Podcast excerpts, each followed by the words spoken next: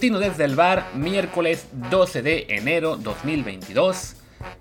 Yo soy Luis Herrera y como siempre les debo recordar antes de comenzar que bueno que este programa está en Amazon Music, Apple Podcasts, Spotify y demás apps de podcast, la que sea la que más les guste, por favor, déjenos un review de 5 estrellas en Apple Podcasts en Spotify, déjenos reseña, recuerden, hace mucha falta el comentario, no solamente la puntuación en Apple Podcasts, para que así nos encuentre más y más gente. De hecho, estamos muy contentos porque en los últimos 3 días la verdad es que nos está yendo muy bien, ni Martín y yo estamos muy seguros de qué está pasando, pero desde el lunes los números este pues subieron bastante bastante, así que queremos que, se mantengan así, porque una de esas, pues no es que vayamos a comer de esto, pero por lo menos sí será mucho más motivante el estar aquí haciendo el podcast todos los días. Últimamente, bueno, porque hemos estado de viaje y todo, nos toca hacer más el individual, pero sí, la idea es también recuperar la costumbre de hacer por lo menos dos, tres episodios, sobre todo tres, no solamente dos, episodios largos a la semana, ¿no? Así que ya saben, échenos la mano con ese review, con ese comentario, con el hacer un retweet. Ahí también conocemos el promo en Twitter para que más y más gente escuche esto. Y ahora sí, vamos a platicar del tema de hoy, que es aparentemente una muy buena noticia. Está ya por confirmarse oficialmente el traspaso de Tecayito Corona, de Jesús Corona, del Oporto, perdón, del Porto, dije Oporto porque así se menciona aquí en España, pero es el Porto para nosotros, al Sevilla de la Liga. Un fichaje que, bueno, llevamos esperando ya pues más de un año, desde que Lopetegui llegó al Sevilla, que lo quería, lo quería, el Porto no, no se dejaba convencer, parecía que ya estaba hecho en el verano pasado, ya Tecatito digamos estaba pues contento porque se iba a ir a, Sevilla, con, el técnico digamos que mejor lo conoce o de los que mejor lo conocen, eh, a una liga evidentemente más fuerte, con un equipo que compite por más que, que el Porto, y el traspaso se cayó. Recordemos que, bueno, parecía estar todo hecho, lo dimos ya por hecho incluso aquí Desde el Bar, eh, pero pues no pudieron al final ponerse de acuerdo porque no solamente estaba lo que era la cuestión del pago del Sevilla al Porto, sino también el porcentaje del Tuente, el equipo al que llegó eh, primero Tecatito cuando llegó a Europa. Y desafortunadamente, pues, por más que se negoció, por más que se intentó el tema de que, bueno, a ver, solo le queda un año contrato, así que es negociar ahora o perder los gratis, pues ni el Porto ni el Tuente se dieron en sus pretensiones. Se metió luego el Milan en el fichaje y creo que eso acabó siendo perjudicial porque creo yo, el, tanto el Porto como el Twente pensaron, ah, de aquí sacamos aún más lana y a la mera hora, pues no, se quedaron con, como el perro de las dos tortas. Ni el Milan subió su oferta, tampoco el Sevilla, fueron pacientes y pues se quedó Corona en el Porto y lo hemos visto todos en los últimos meses, meses eh, pues que no fue una buena idea, ¿no? O sea, Tecatito se quedó desmotivado, pues la verdad es que ya más preocupado por cuidarse físicamente que por eh, quizá por jugar más para el Porto, hay, que decirlo, su desempeño cuando jugó no fue el mejor. Eh, también el Porto, pues sí, lo, congelaron un poco, lo mandaron a la banca, le, quitaron la confianza y pues han sido unos meses, francamente, desperdiciados para Tecadito, ¿no? Y también se ha visto eso pues, en, lo que es en su nivel con selección, que ya también lleva un buen rato de bajada. Y por esto, pues qué bueno que ya, según reportan muchos medios españoles, parece que ahora sí ya se decidieron a,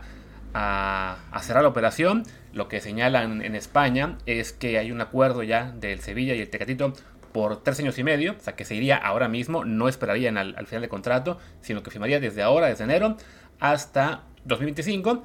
Y que bueno, pues la verdad es que es una, un movimiento que a Tecatito le, vendría muy bien, porque pues está él todavía en, digamos que no en las últimas de su prime, pero sí ya por la edad que tiene, 29 años recién cumplidos, hay que decir, pues digamos que su mejor momento es literalmente ahora mismo, o quizá lo fue el año pasado, el antepasado, cuando era el mejor en Portugal, entonces no podía esperar mucho más para irse a una liga de más nivel, y bueno, va a estar ahí por tres años y medio, o sea que cuando acabe su, su ficha con Sevilla tendrá 32 años, ya nos preocuparíamos de eso después, pero bueno, por lo pronto llega en un muy buen momento de su carrera todavía, más allá de lo que han sido las últimas semanas con el Porto, pero bueno, el nivel que traía en Portugal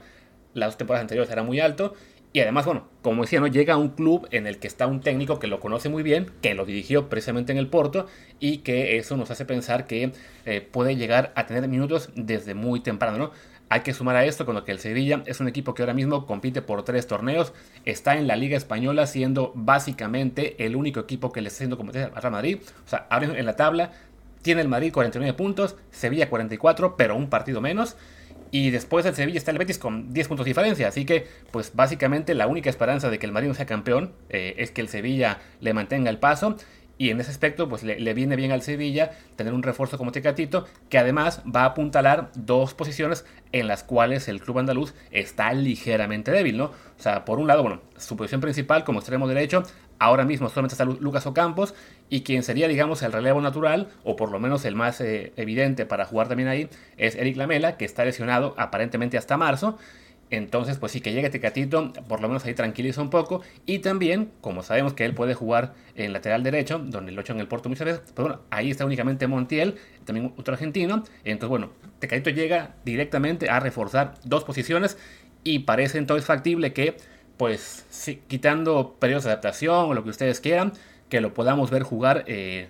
si no bastante, por lo menos sí tener minutos muy pronto, ¿no? O sea, creo que será un caso diferente a lo que tememos con Orbelín Pineda, que llega un equipo como el Celta, en el cual hay mucha competencia, por supuesto, eh, y, en general, este, siendo, siendo el Celta un e-, equipo, digamos, más débil que el Sevilla,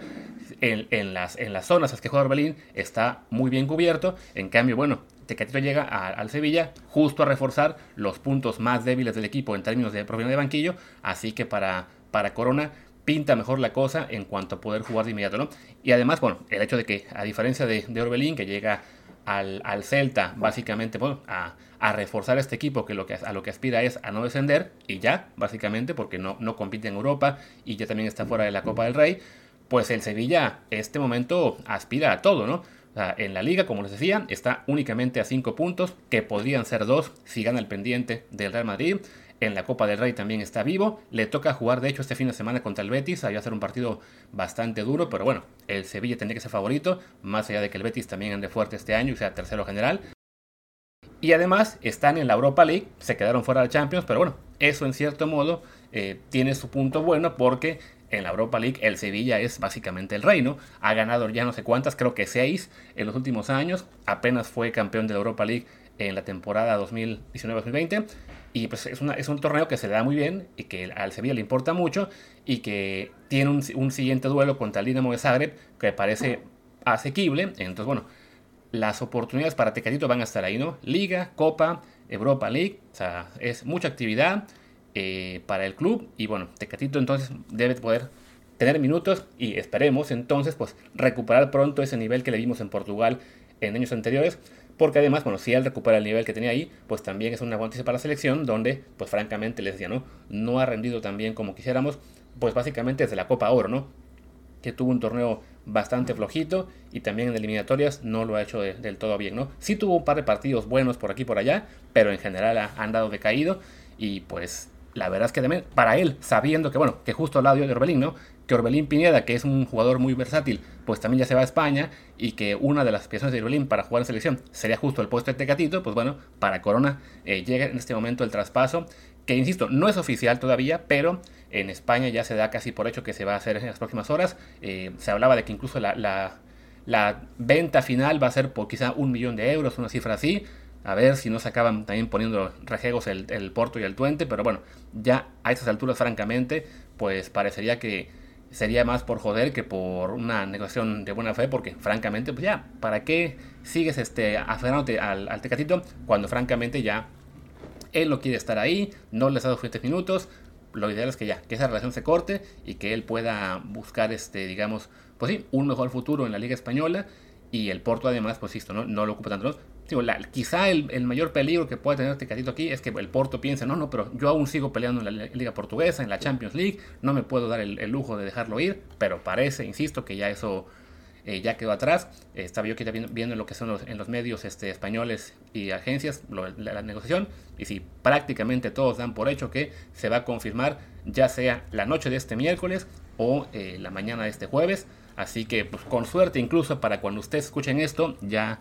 ya está anunciado oficialmente pues lo que será el segundo movimiento de un mexicano en Europa. El primero, evidentemente, bueno, fue el de Orbelín al Celta. En este caso, un europeo que simplemente se cambia de país, pero bueno, se cambia a una mejor liga. Va a ser el séptimo mexicano en España esta temporada, con los dos del Celta, Orbelín y Araujo, los dos del Betis, Laines y Guardado, Herrera en el Atlético, Macías en el Getafe y bueno, ahora también eh, en Sevilla. Aunque bueno, mencioné a Macías, al que le pinta muy mala cosa, pero bueno, ahí está por lo menos, ¿no? Entonces, por lo pronto, en ese sentido, mejora la perspectiva mexicana en Europa, muy poquito, necesitamos que lleguen más, Ojalá que también se eh, pues añada Carlos Salcedo, aunque pues los rumores estaban fuertes para Turquía, incluso para Alemania en días previos, y ahora también ya sale el Toronto eh, de la, de la MLS, entonces pues no es para hacerse muchas ilusiones, pero bueno, de Salcedo ya hablaremos después. Todo indica que sí se va a ir de Tigres, no sabemos a dónde, ojalá, ojalá que sea al, eh, al fútbol europeo, ya sea en, todo en la Bundesliga, que sea el ideal, o aunque sea en Turquía, pues también quería el Galatasaray, que es un equipo importante, ¿no? Y bueno, con eso ya lo que podemos ir cerrando. Este, hoy miércoles no habrá episodio largo todavía porque Martín está volando eh, de México para, para España, pero ya, pues en cuanto llegue, lo podremos a grabar para que tengamos un episodio listo para este jueves. E insisto, la idea es que ya en las próximas este, semanas estaremos dándole, digamos que al calendario regular, con por lo menos dos y si se puede tres episodios a la semana, más los matutinos, ¿no? O sea que siempre habrá contenido para ustedes y les necesito, por favor, échenos la mano en Apple Podcast, Spotify, Twitter, etc. Yo soy Luis Herrera, mi Twitter es arroba LuisRHA, el del programa es arroba desde el bar POD, desde el bar pod. Pues gracias y hasta mañana.